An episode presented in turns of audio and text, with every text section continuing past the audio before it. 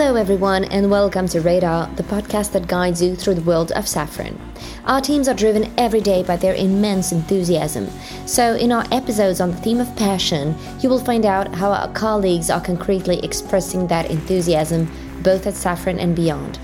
For this episode, we met with Jean Roch Houllier, Head of Operations, Learning and Digital within Safran University.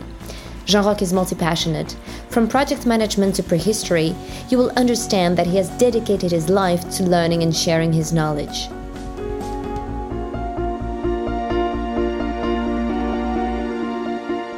Hello, Jean Roch, and welcome to Radar. Hello, yes. Thank you very much for your warm welcome and this chance to share.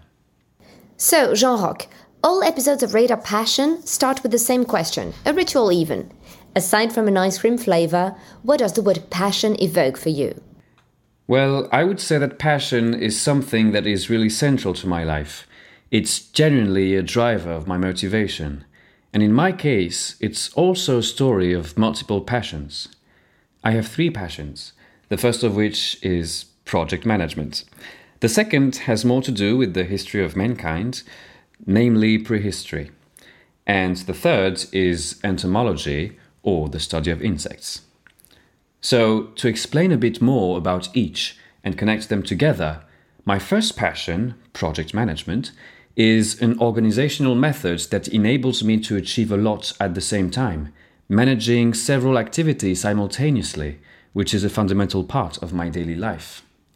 The second, namely prehistory, is quite surprising as it dates back to my IT engineering studies and a fantastic opportunity. I learned a great deal about scientific writing and rigor, and it's where I met who I call my mentor in science, Professor Denis Vialou, an eminent specialist in prehistoric art. I have been an associate researcher at the Natural History Museum in Paris for over 25 years. And the third passion, entomology, or the study of insects, stems from my childhood. I really must have got into it at an early age, watching and examining insects. I'd say that I have really developed a form of curiosity and the marveling eyes of a child that I have kept over the years. And over the course of my life, the three have come together on different occasions, and I would accurately describe myself as a polycentric person. So that's my concept of passion. Jean Roch, you are head of learning and digital technology at Safran University, and you also have a doctorate in management programs while continuing your prehistory research. In all this, the obvious link is training and learning. So, how do you see the place of training and learning in our lives? I would say that my firmest belief in any event concerning training is that it follows us and helps to build our individual personality throughout our lifetime. You often hear speak of ongoing education, learning new things continuously.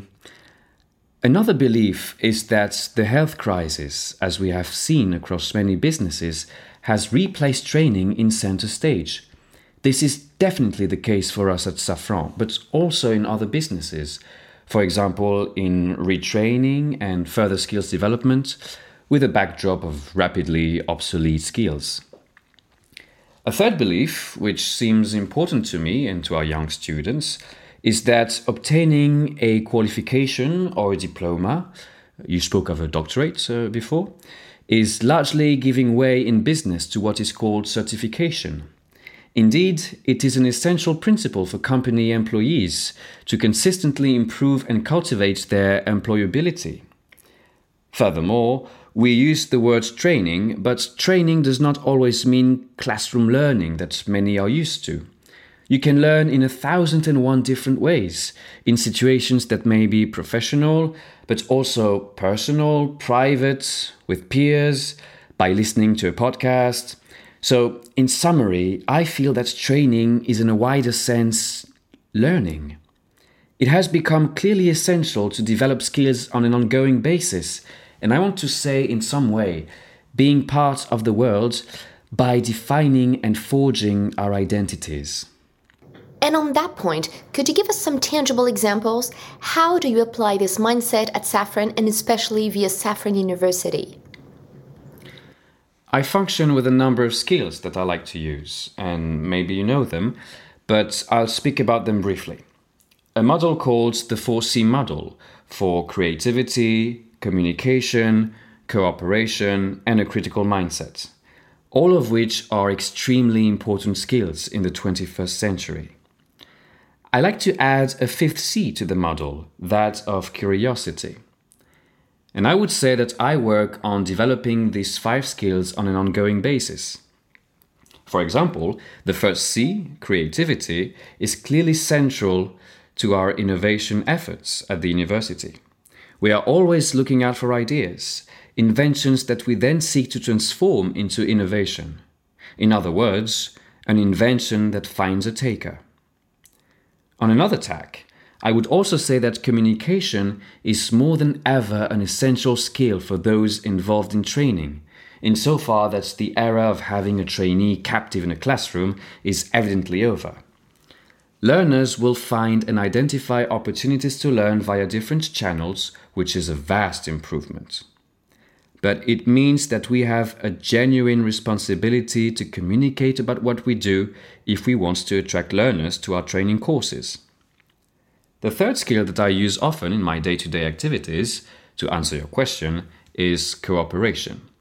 And here I think that it comes from a deep conviction for me that nobody is an omnipresent expert anymore.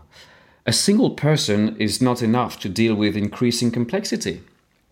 In any case, this is why at Safran University we are betting especially on social skills, with a number of innovations being rolled out in this area. Before ending with curiosity, next is a critical mindset.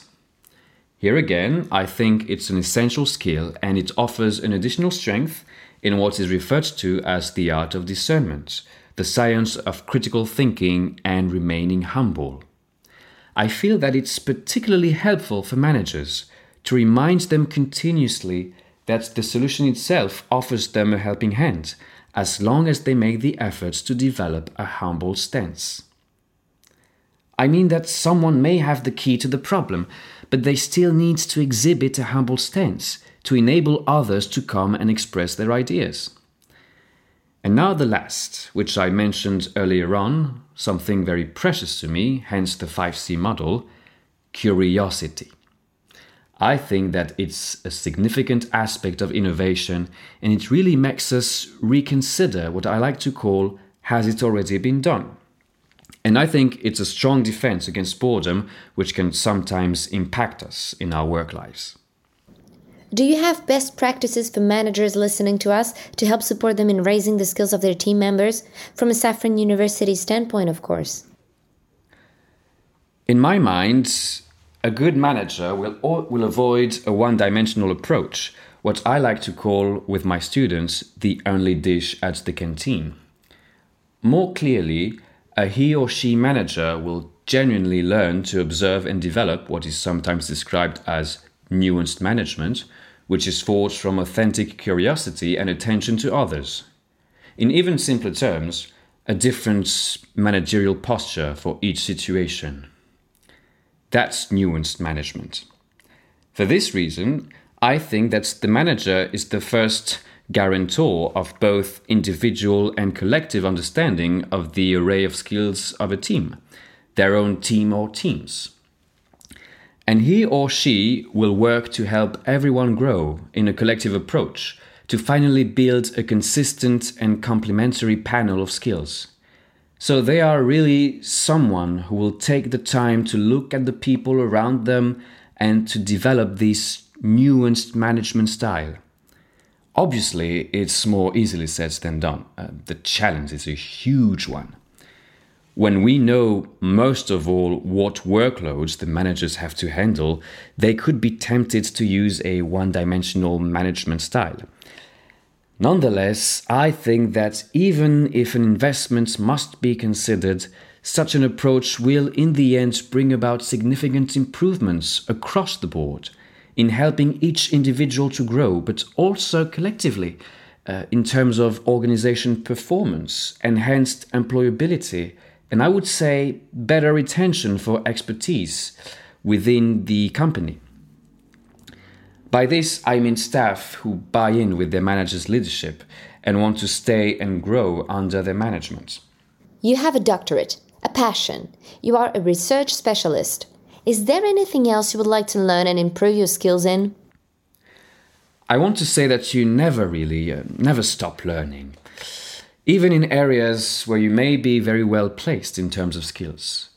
This comes back to remaining humble, which, even when you think you have seen and perfectly understood everything, offers opportunities for learning along an almost perpetual personal development and training path.